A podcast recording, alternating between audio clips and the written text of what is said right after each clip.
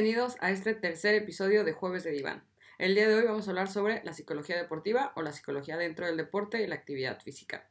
Para los que no me conocen o es la primera vez que están en este podcast, mi nombre es Vivian Frucher y soy psicóloga clínica y psicóloga del deporte.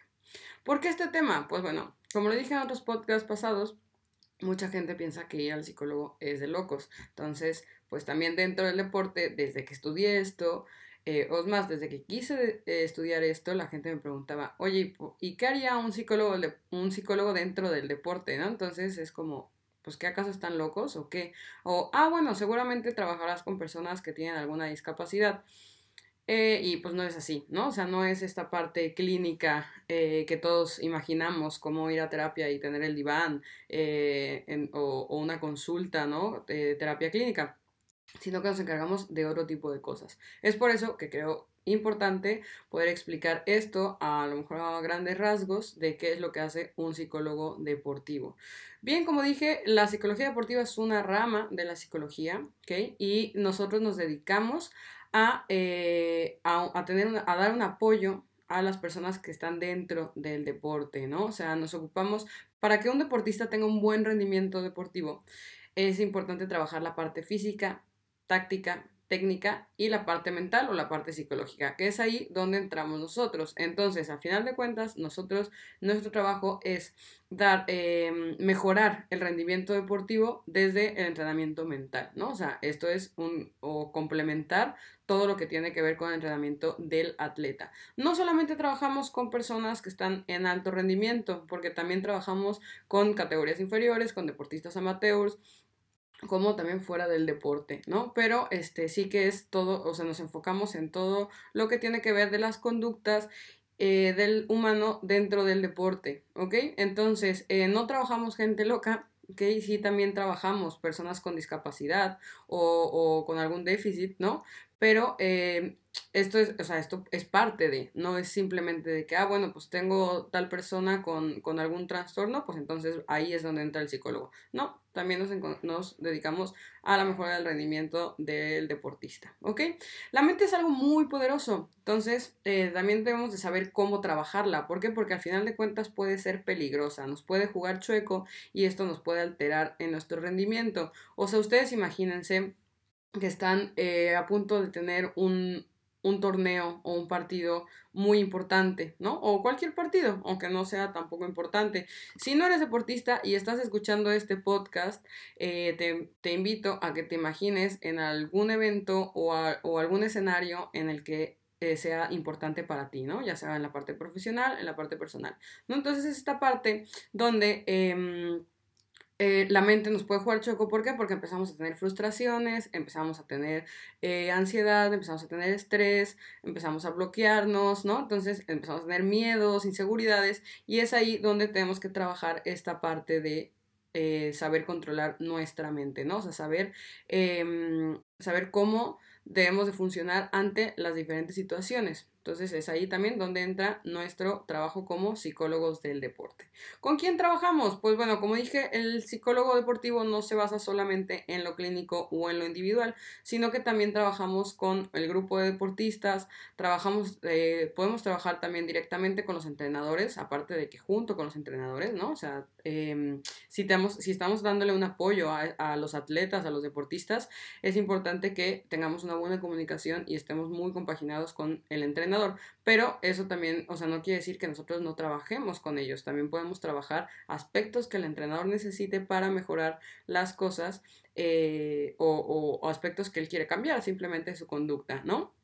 También trabajamos con las directivas, con los padres de familia, eh, con todo el staff técnico, ¿no? Em, con todo el entorno del, del jugador, eh, con los árbitros, con las organizaciones. O sea, al final de cuentas, ¿En dónde estamos nosotros metidos? Pues en todo lo que tenga que ver y todas las personas que estén involucradas dentro del deporte, ¿ok?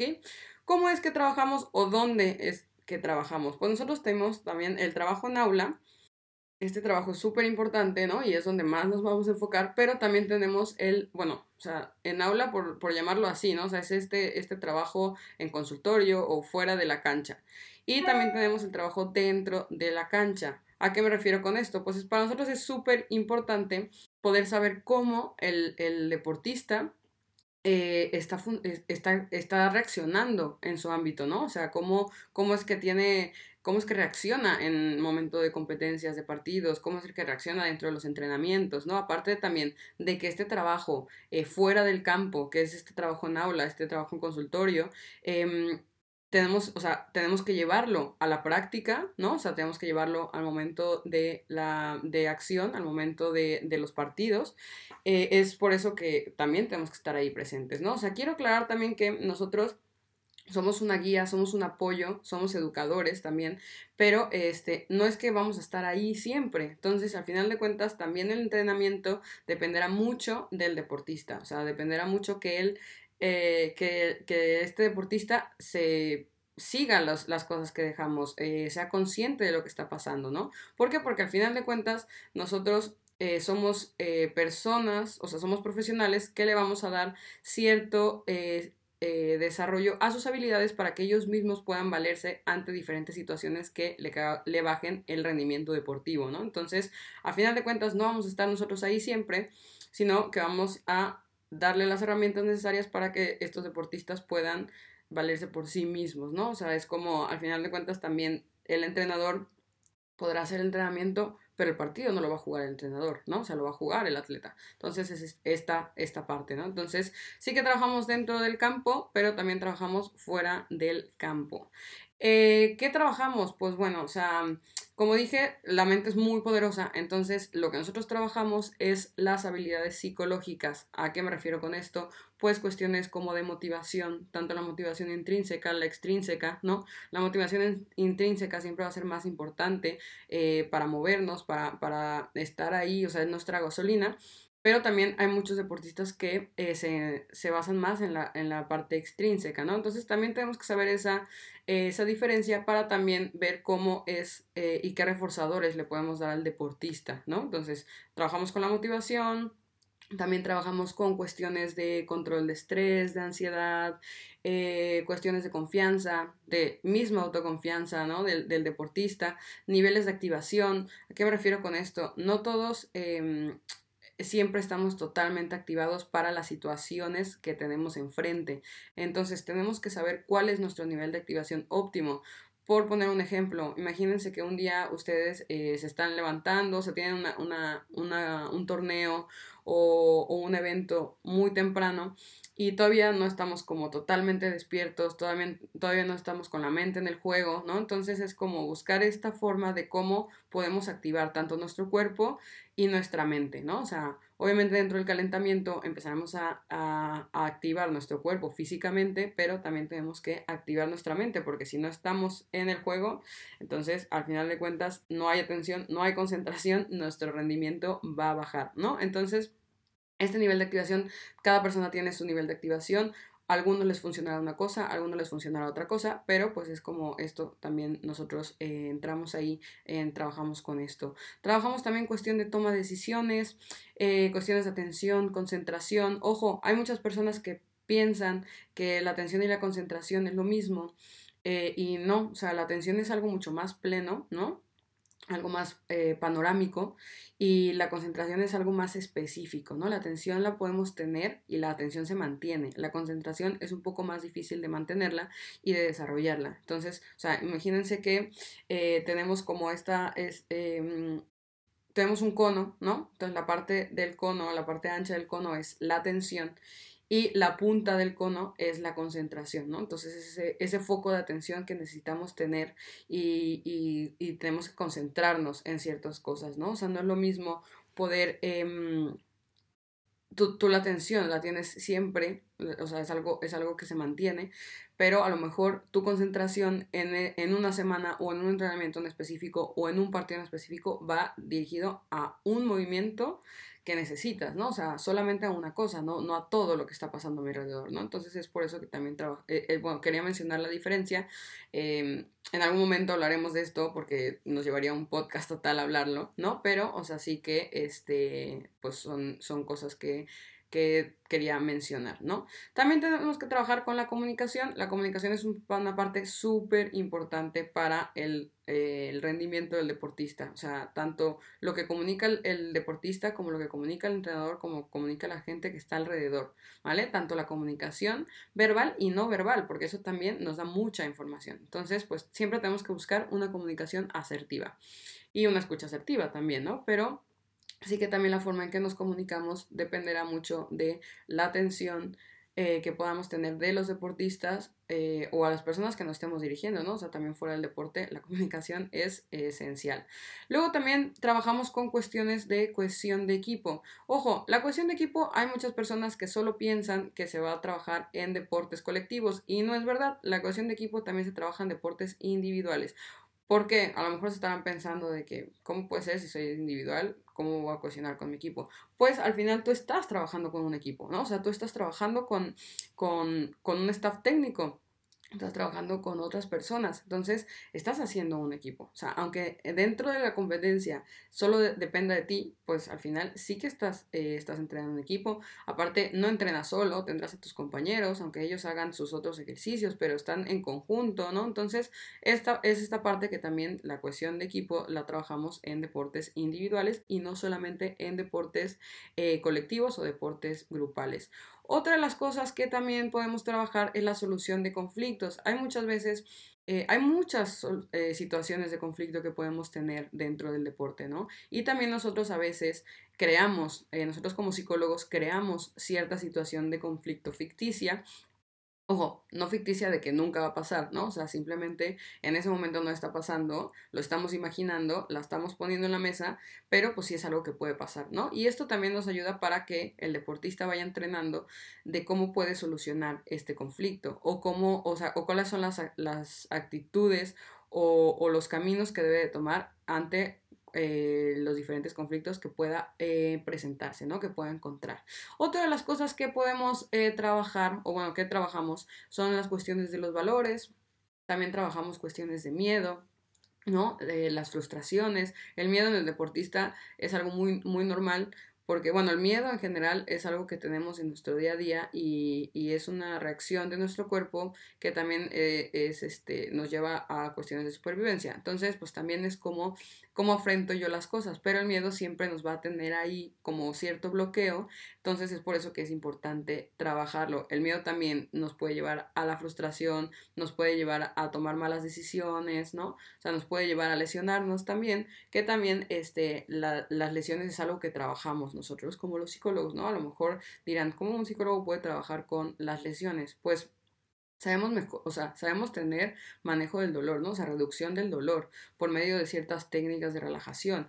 Eh, también nosotros nos encargamos de trabajar las lesiones antes, durante y después de la lesión. Antes porque al final de cuentas, si tu mente está preparada, ¿no? Así como tú preparas tu cuerpo, así como tú entrenas día con día, fortalece las partes de tu cuerpo, pues hay que fortalecer la mente, ¿no? Entonces, si nosotros tenemos una mente... Em, hemos desarrollado cierta fortaleza mental, será menos probable que nos podamos lastimar. Obviamente hay lesiones que eh, son accidentes y que no dependen de nosotros para nada, pero sí que también está esta parte donde si nosotros estamos preparados mentalmente es menos probable que eh, llevemos a, a, nuestro cuerpo a lesionarnos, ¿no? Entonces es por eso que trabajamos el antes, o sea, la prevención a las lesiones. Durante las lesiones trabajamos, seguimos con un entrenamiento, o sea, seguimos con entrenamiento mental. El deportista que tiene una lesión no puede entrenar al 100%, ¿no? Pero nosotros seguimos entrenando con ellos, seguimos llevando cierto entrenamiento, así como si fuera su entrenamiento del día a día, pero desde la parte mental, o sea, desde la parte de, la, de, de, de donde, de poner situaciones, de de visualizar, de imaginar los, los, movimientos, ¿no? Del entrenamiento. O sea, habrá cosas que no pueda hacer totalmente físicamente, ¿no? Habrá otras cosas que sí, pero este, esto también nos va a ayudar que cuando el deportista vuelva al, al campo, vuelva a la acción, no haya bajado tanto su rendimiento. O sea, bajará algo de su rendimiento, sí, porque no está teniendo el mismo entrenamiento que normalmente tiene, pero es verdad que si tenemos un entrenamiento mental durante la lesión, el rendimiento no será tanto. O sea, no bajará tanto, ¿no? Entonces es por eso que es importante seguir entrenando, entrenando la mente. Como mencioné, la mente es súper poderosa y nos puede dar este, demasiadas cosas positivas para nuestro rendimiento. Y después de la lesión, pues bueno, también lo trabajamos. ¿Por qué? Porque al final de cuentas, cuando nosotros regresamos de una lesión, tenemos este miedo, esta inseguridad de qué va a pasar, si me voy a volver a, lastimar, si me voy a volver a lesionar, o sea, o, esta dependencia que tenemos, ¿no? A, a, las, a las rodilleras, a las muñequeras, o sea, lo que tengamos ahí que nos da como fortaleza, nos da seguridad para poder hacer nuestras cosas, ¿no? Entonces, nosotros también trabajamos para que este miedo se vaya yendo y que el deportista pueda regresar más rápidamente a su actividad como antes lo hacía, ¿no? Entonces también es parte importante, ¿por qué? Porque si nos tenemos este bloqueo, esta inseguridad, pues toda la cuestión es mental, ¿no? O sea, tú ya tuviste tu rehabilitación, la hiciste bien, eh, ya estás bien de tu lesión, ¿no? Entonces es ahí donde la mente puede jugar contigo y eh, bloquearte para no hacer las cosas como en realidad deberías de hacerla. Entonces es por eso que también nosotros ahí es donde entramos y trabajamos, ¿no? O sea, volvemos a darle esta autoconfianza al, al deportista le, volvemos a dar esta seguridad al deportista para que así regrese de la forma eh, más de una forma más rápida eh, a su entrenamiento óptimo no o sea como antes totalmente lo hacía. Qué otro tipo de cosas trabajamos también la vuelta a la calma. Es muy es, hay muchas veces que tanto también por la frustración y las cosas que están pasando a nuestro alrededor em, empezamos a tener alteraciones en nuestro cuerpo no entonces tenemos que saber cómo cambiar nuestro foco de atención y volver a la calma, ¿no? Entonces daremos ciertas técnicas a los deportistas para que en un momento de alteración puedan regresar y puedan seguir atendiendo y estén concentrados en lo que están haciendo en ese momento, que será la, el entrenamiento, la competencia, o sea, la actividad que estén haciendo justamente en ese momento, ¿no? ¿Por qué? Porque al final de cuentas, cuando nos alteramos, perdemos la cabeza, no sabemos qué estamos haciendo, empezamos a cometer más errores y eso empieza también a crear más frustraciones y empieza al rendimiento a bajar y luego, o sea, la atención ya se perdió totalmente, entonces es como este aspecto de decir, bueno, o sea, si ya me estoy alterando, ¿cómo voy a volver a la calma, no? O sea, entonces son otro tipo de cosas que, que también nosotros trabajamos. También trabajamos cuestiones de liderazgo que encontramos bastante dentro del deporte. Eh, modificar conductas, ¿no? O sea, al final de cuentas tenemos que ver cómo reaccionamos ante ciertas situaciones, qué conductas estamos teniendo, ¿no? Y eh, cómo es que tengo que cambiar ciertas conductas que simplemente no son las adecuadas o simplemente son conductas que al final nos están eh, modificando el ambiente de trabajo, ¿no? El, o el ambiente de, el, el ambiente de equipo. Entonces, pues sí es como ver eh, qué conductas no son tan deseadas, qué conductas queremos esperar. O sea, hubo un tiempo que yo estuve trabajando con, bueno, estuve trabajando con niños y teníamos ciertos niños, el típico niño problema, ¿no? Por, por que así se, así se les, se les dice. Ese niño que, que al final de cuentas puede ser muy bueno en el deporte, y, jala a muchas personas, pero también rompe con el ambiente de trabajo. Entonces era como un, o sea, esta conducta en realidad no la queremos. ¿Por qué? Porque no estamos ayudando al rendimiento del equipo, ¿no? O sea, y es una persona que al final de cuentas también es líder, que jala mucha, mucha la, atención de los demás, pero también los ayuda mucho a distraerse. Entonces, si no tenemos, eh, si empezamos a tener cierta distracción, pues el rendimiento va a bajar, ¿no? Entonces, es este aspecto de decir, bueno, hay ciertas conductas que queremos cambiar. Entonces, la modificación de conductas es otra de las cosas que vamos a estar eh, trabajando, entre muchas cosas más, ¿no? O sea, al final de cuentas, todo lo que tenga que ver con relación a habilidades em, psicológicas, habilidades mentales, cuestiones de que pueden alterar nuestro rendimiento o simplemente eh, tanto deportivo como personal, ¿no? Porque hay muchas veces que también vemos esta parte de, de, fuera. O sea, también nosotros trabajamos con lo que es toda el área de, o sea, todas las esferas del, del deportista, ¿no? O sea, no, no, es, no solamente nos enfocamos en deporte. Ojo, yo no quiero decir que este nos metamos a una terapia clínica, ¿no? O sea, nosotros cuando tenemos un, o sea, el, el, deportista ya tiene otras cosas que es necesario trabajarlo como un psicólogo clínico, o sea, nosotros delegamos y decimos, oye, nosotros nos estamos enfocando en, en la cuestión deportiva.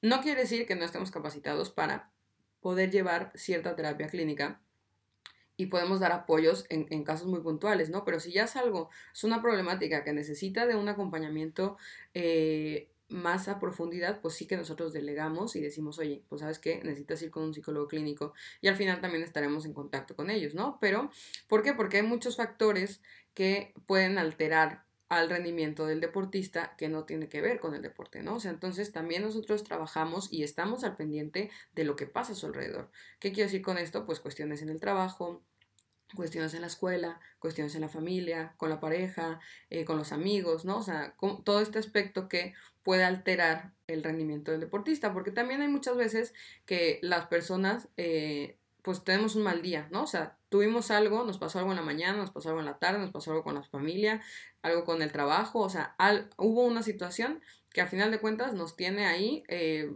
sin poder concentrarnos en, en, en, las cosas que queremos hacer, ¿no? Eso tanto dentro o fuera del deporte. Entonces es importante como ver, ok, ¿qué está pasando? O sea, y cómo te está afectando esto, ¿no? O sea, también he tenido casos donde, este, o sea, es como el, el ah, es que estoy hablando con mi pareja y, y, ya llevamos discutiendo ciertos días, entonces pues eso también le está afectando su rendimiento, no tanto en el deporte, sino también le está afectando su rendimiento en el trabajo, en la escuela, etcétera, etcétera, ¿no? Entonces es como también ver y estar muy conscientes de este aspecto, ¿no? Y también ayudar al deportista y, y enseñarle, educarle, eh, que pueda...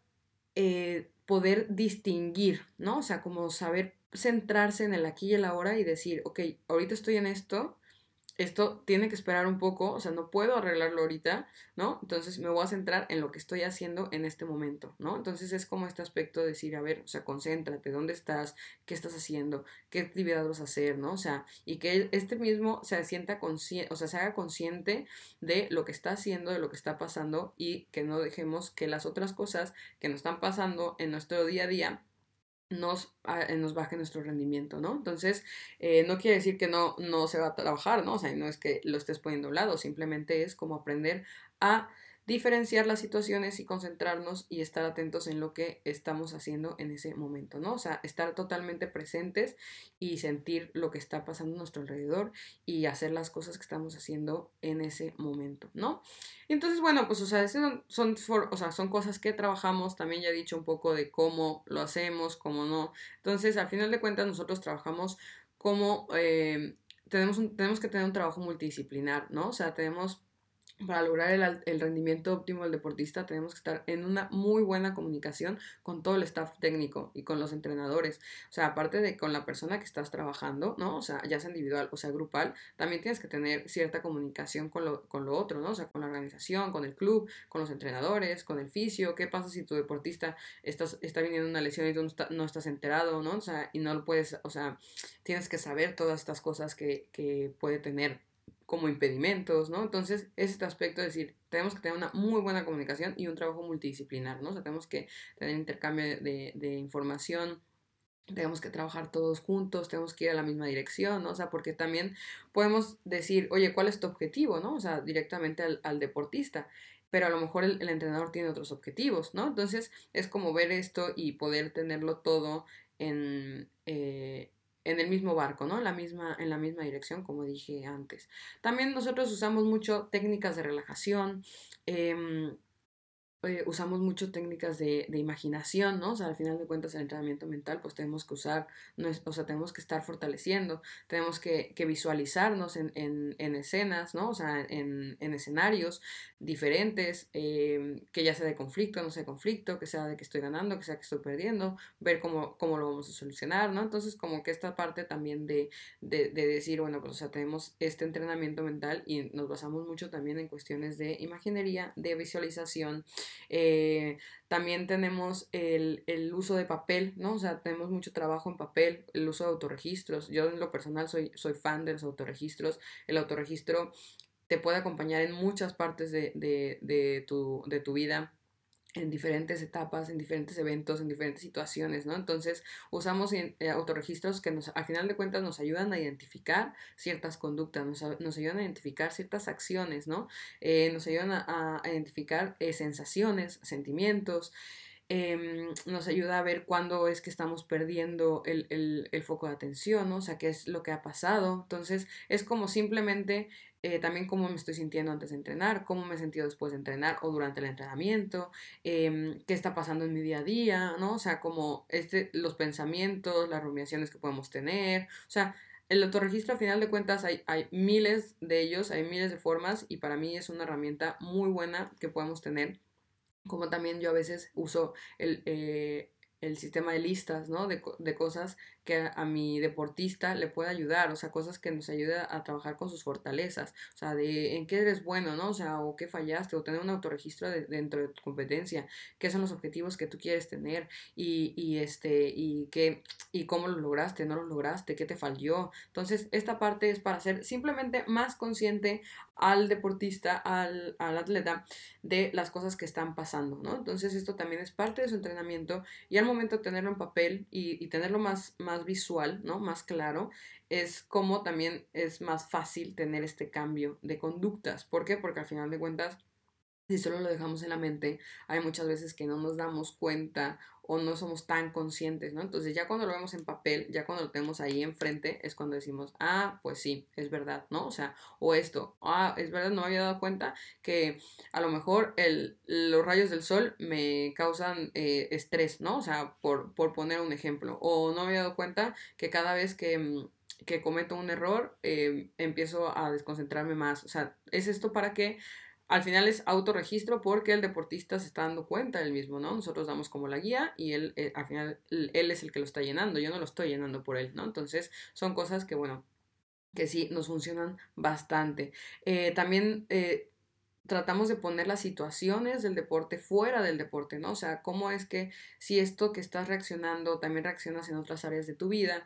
Como dije, también trabajamos con, con este aspecto, ¿no? De ver qué está pasando alrededor, no solamente es, es deporte, pero, o sea, pasamos situaciones fuera del deporte, o sea, dentro del deporte hacia la vida fuera del deporte, como también de fuera del deporte al deporte, ¿no? O sea, porque al final la, las cuestiones están ahí, pueden ser diferentes las problemáticas, pero el cómo reaccionamos, el cómo las solucionamos es casi igual para todo, ¿no? Dependerá de la situación, pero pues nuestra personalidad, nuestras conductas son las mismas, ¿no? Entonces sí que tenemos que ver eh, para que también sean conscientes e identifiquen si esto solo ocurre dentro de, una situación específica o también ocurre en diferentes áreas de su vida, ¿no? Entonces, hacerlos conscientes dentro del, campo y fuera del campo, ¿no? O sea, también llevarlo a, a los diferentes escenarios para ver cómo es que lo, lo, saben solucionar en diferentes cuestiones. Utilizamos también herramientas como el coaching. Ojo, nosotros no somos coach, em, o sea, estamos, podemos ser coach, ¿no? Pero la psicología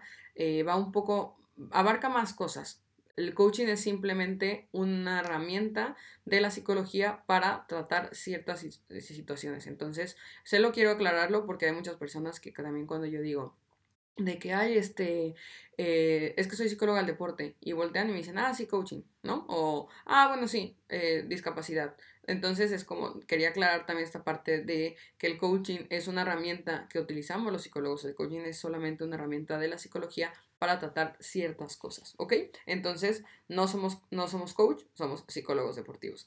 Y eh, bueno, también este, es importante tener trabajar como por ejemplo eh, en la lista esta que, que comenté de, de, las cosas buenas que le puede dar a la persona, pues es porque también trabajamos con el FODA del deportista, ¿no? O sea, ¿qué me quiero decir con el, con el FODA? Pues es trabajar con las fortalezas que tiene el deportista, las debilidades, eh, las amenazas, las, las diferentes oportunidades que se puede presentar, ¿no? Entonces, es, y también poder desarrollar más, empoderar más estas fortalezas, ¿no? Y, y que, el, el, y que tenga esta cierta confianza y autoconfianza consigo mismo, decir, yo sí puedo hacerlo, ¿no? Y quitar estos miedos. Entonces, también trabajamos como con este sistema del FODA.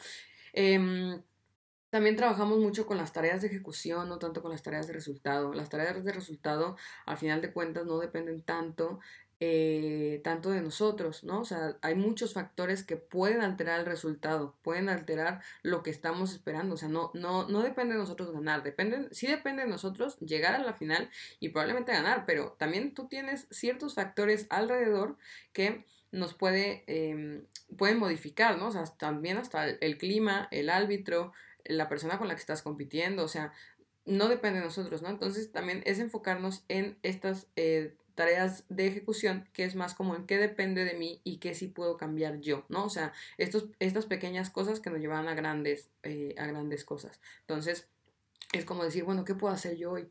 ah, pues a lo mejor si tengo mucho estrés, pues tengo que practicar más en, técnicas de relajación, ¿no? O sea, o, qué tengo que hacer, ah, pues hoy tengo que ir a, tengo que organizar mi tiempo para poder ah, eh, ir a todo lo que necesito y poder ir a entrenar.